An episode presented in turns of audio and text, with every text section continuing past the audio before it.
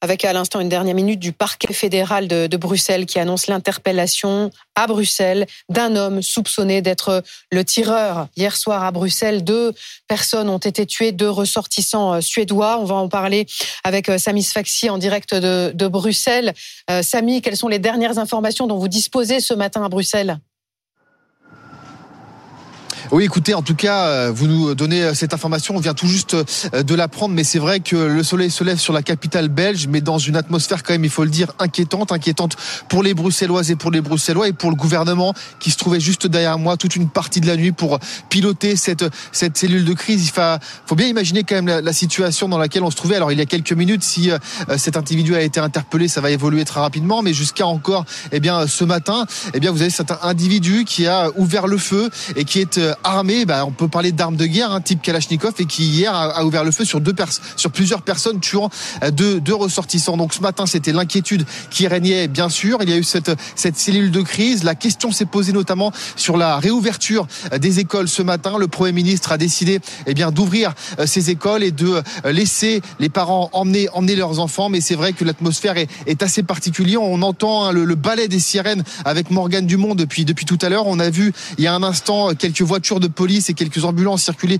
juste à, côté de nous. Donc c'est vrai que c'est une, ambiance euh, assez particulière. L'assaillant, le ministère de la Justice tout à l'heure a donné quelques précisions. C'est un Tunisien, il a 45 ans. Il est connu pour euh, des faits de trafic d'êtres humains. Ça vous laisse un peu imaginer le, le pédigré de l'individu. Mais c'est vrai que cette information que vous venez tout juste de donner peut certainement changer les choses dans les prochaines heures. Voilà, interpellation donc à Bruxelles d'un homme et peut-être de l'homme soupçonné d'être le tireur. C'est ce qu'indique à l'instant le parquet fédéral belge relayé par, euh, par l'agence France Presse. Cet homme, donc, est un Tunisien en situation irrégulière, Mélanie. Exactement. Un, homme qui avait fait une demande d'asile en novembre 2019, demande rejetée un an plus tard en 2020 et qui depuis semblait avoir disparu euh, des radars des autorités belges. Un Tunisien de 45 ans qui avait des antécédents judiciaires. Il était connu des services de police pour plusieurs faits, trafic d'êtres humains, séjour illégal ou encore atteinte à la sûreté de l'État.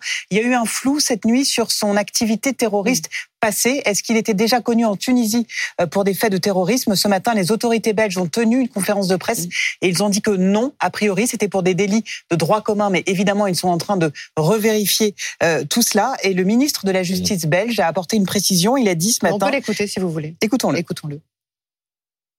Le suspect est un Tunisien de 45 ans qui a demandé l'asile dans notre pays en novembre 2019. Il était connu des services de police pour des faits suspects, trafic d'êtres humains, séjour illégal et atteinte à la sûreté de l'État. Pour autant que, connu de nos services, il n'y avait aucune indication concrète de radicalisation.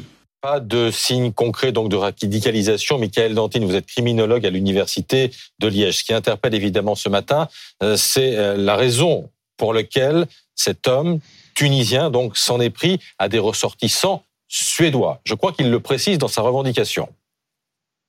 Absolument. Euh, bonjour tout d'abord. Absolument. Il, euh, dans sa revendication, il dit qu'il a vengé euh, l'islam en tuant des Suédois. Il parle de trois Suédois tués. Il n'y en a heureusement déjà que deux, même si c'est déjà dramatique, bien entendu. Alors on comprend la mécanique qui se cache là derrière. Alors il ne faut pas confondre, si vous voulez, la mécanique motivationnelle qui amène dans le processus de radicalisation à la commission de ces attentats au choix des cibles. à des Suédois, c'est pourquoi? Pourquoi? Ah bien, pour, pourquoi des Suédois? Parce que vous avez un contexte suédois avec des autodafés de Coran euh, qui, euh, à l'été encore, ont été perpétrés, euh, avec des réactions à la fois de certains États, mais aussi de, mouvements terroristes comme Al-Qaïda. Et on a reproché à la Suède, au-delà des auteurs de, cette, de ces autodafés, de les avoir tolérés, donc une politique trop permissive, et donc on tue des symboles de Suédois qu'on identifie facilement parce qu'il y a un match de foot et ils portent les maillots de leur équipe nationale.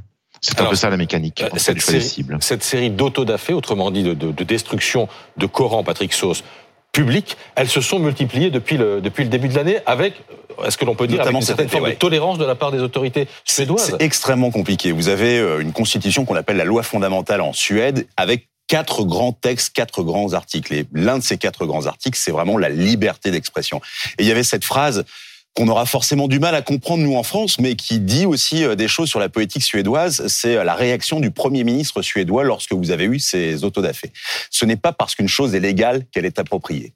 Point. la police a tenté d'interdire ce type de, de manifestation, elle a été déboutée par la justice qui a dit bah oui, mais liberté d'expression. Donc vous avez eu cette huile qui a été jetée sur le feu par l'extrême droite, qui a dit moi je suis pas tellement pour, notamment le leader des démocrates suédois. Il se trouve que le parti d'extrême droite s'appelle les démocrates suédois. Bref, son leader a dit moi, je serais pas pour brûler euh, le Coran, mais si ça les énerve, les évidemment les islamistes, les, les musulmans aussi, il faut le comprendre. Eh bien, brûlons-les par centaines. Et donc, ils ont continué à faire ça par provocation, alors même que les emprises diplomatiques, notamment l'ambassade suédoise à Bagdad ou dans d'autres pays euh, du, du euh, Moyen-Orient, ont commencé à être prises d'assaut. Mais en l'occurrence, ces autodafés ont été perpétrés par qui en Suède?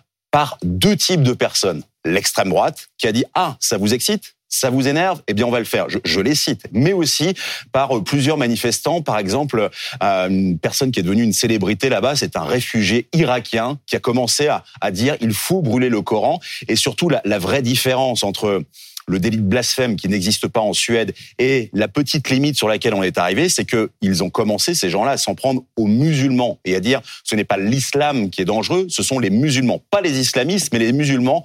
Ça a commencé à enflammer tout le monde, mais il y a cette base idéologique en Suède qui est la liberté d'expression, même si ça ne plaît pas. Et du coup, ça a placé la Suède dans la ligne de mire évidemment des islamistes, mais j'allais dire, et il me semble que nous avons, la France a été citée également dans le communiqué évoqué d'Al-Qaïda notamment. Par, par l'homme qui, qui, se revendique de Daesh ce matin, on est bien d'accord. Oui, c'est ce qu'on appelle l'importation de ce, ce, genre de euh, comment de conflit et le conflit actuel, mais aussi le conflit euh, idéologique, notamment autour de la liberté d'expression et ce droit de blasphème dans euh, un certain nombre de, de, pays. Mais la Suède a dû relever au mois d'août son niveau d'alerte terroriste. Il y en a quatre des niveaux. Elle est oui. au niveau 3 et surtout les emprises diplomatiques de la Suède dans les pays du Moyen-Orient, eh bien elles sont soumises à rude épreuve.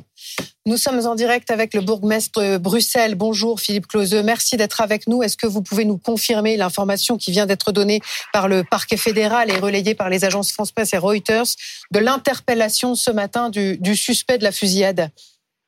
Oui, il semblerait qu'en effet, il ait été neutralisé euh, il y a quelques minutes, en effet. Ça s'est réalisé, ça, cette arrestation s'est réalisée dans le calme à votre connaissance?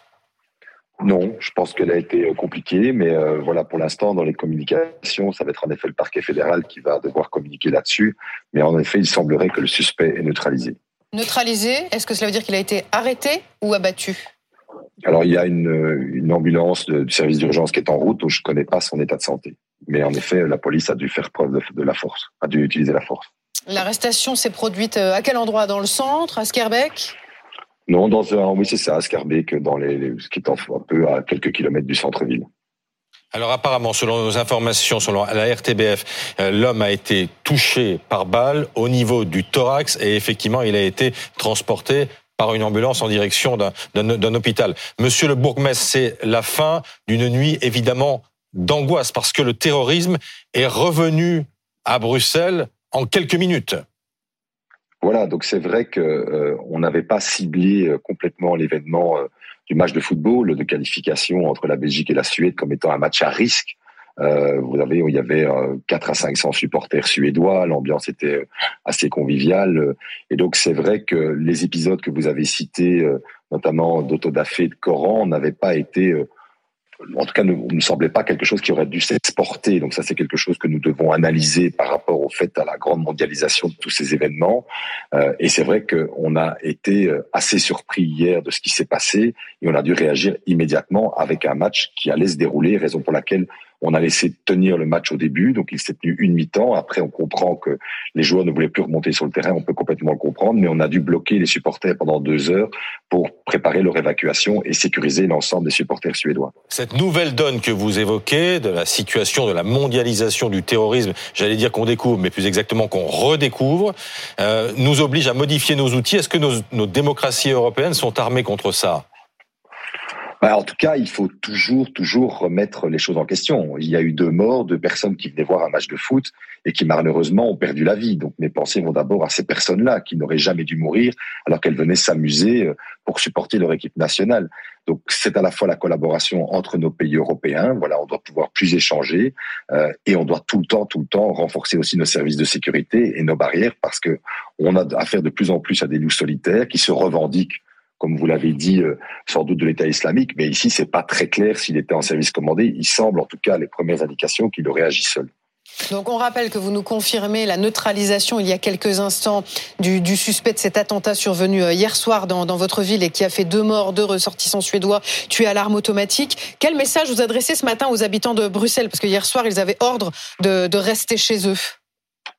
Alors on a on a maintenu ce qu'on appelle dans notre langage la vie courante, c'est-à-dire que les écoles sont ouvertes. C'est vrai que les écoles européennes, vous savez que on est comme capitale européenne, on a beaucoup d'expatriés qui sont présents sur Bruxelles. Alors les écoles européennes ont décidé de fermer et on peut comprendre que ces écoles aient décidé de fermer puisqu'une partie des ressortissants suédois qui étaient la cible de ce terroriste les fréquentent. Mais les autres, la plupart des écoles sont ouvertes, les transports en commun fonctionnent. On appelle évidemment à la vigilance et on a renforcé et mobilisé tous les services de police. Mais il n'est pas question non plus d'arrêter toute vie courante, comme on Il faut aussi que la réponse au terrorisme, c'est de continuer à vivre. Bon, cet acte, Patrick Saut, c'est a priori donc sans lien avec la situation au Proche-Orient. Mais on peut pas s'empêcher évidemment de faire euh, de faire le lien ou de rappeler en tous les cas ce qui s'est produit à Arras la semaine dernière. En Belgique, on a un homme d'origine tunisienne âgé de 45 ans en situation irrégulière et pas connu pour radicalisation. En France, on a un homme en situation régulière connu pour radicalisation. Dans les deux cas, dans les deux cas, notre démocratie paraissent démunis pour faire face à ce genre d'actes. C'est la limite justement du, du droit euh, international, des choses que nous on s'interdit de faire parce qu'on doit faire euh, société et que d'autres euh, ne s'interdisent absolument pas de, de faire.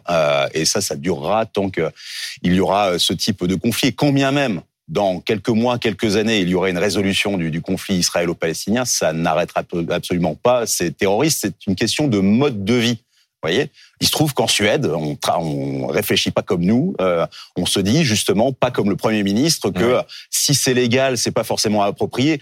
Imaginez euh, s'il y avait eu des autodafés euh, le ministère de l'Intérieur aurait dit bon, on interdit les prochaines euh, manifestations comme elle il l'a fait pour les euh, organisations pro-palestiniennes en France pour l'ordre public. Et on se dit que bon, il y a une petite limite à la liberté d'expression parce qu'on fait du mal aux musulmans. Et bien en Suède, on diffère un peu de ça, mais c'est un mode de vie. Et malheureusement, ce qui est tout on ne peut rien contre ça. Ce qui est tout à fait troublant, Monsieur le bourgmestre, aussi dans la façon dont cet acte s'est opéré, c'est que le tueur, on a l'impression que le tueur, en tous les cas, a agi avec l'idée d'être vu, pas dissimulé, hyper voyant avec un, un blouson donc euh, fluo. orange fluo, filmé par de nombreux témoins. Ça aussi, ça dit des choses, non?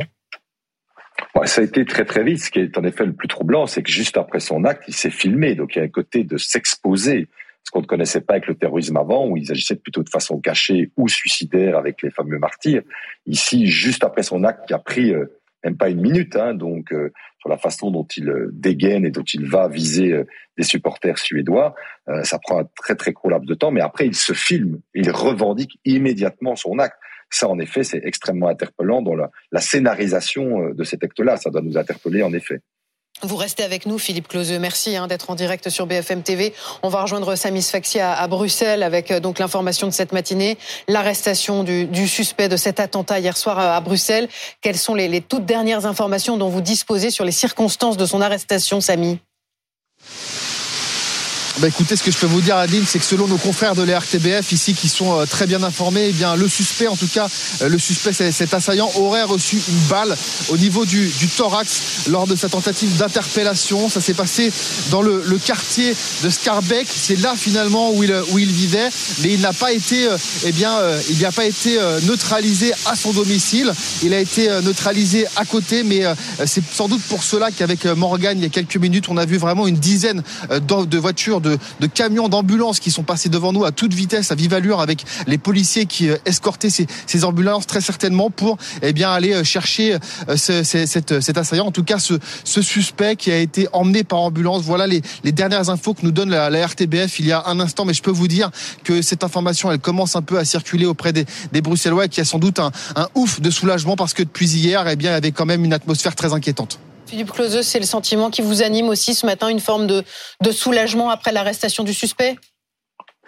Ouais, évidemment que c'est important, mais je pense que nous, ce qu'on doit faire maintenant, c'est vraiment oui. rassurer notre population et trouver tous les moyens pour que ça n'arrive plus. On le dit après chaque attentat, c'est compliqué. En effet, malheureusement, le terrorisme existe dans nos sociétés et en même temps, on ne doit pas céder à devenir une société où ce serait le tout sécuritaire et où les citoyens ne pourraient plus se déplacer. C'est ce qu'on a voulu décider cette nuit en laissant les écoles ouvertes et en laissant les transports en commun ouverts, c'était de dire aux Bruxellois attention, on ne va pas arrêter de vivre parce que des gens veulent nous terroriser. Merci Philippe Closeux d'avoir été avec nous. Merci à vous.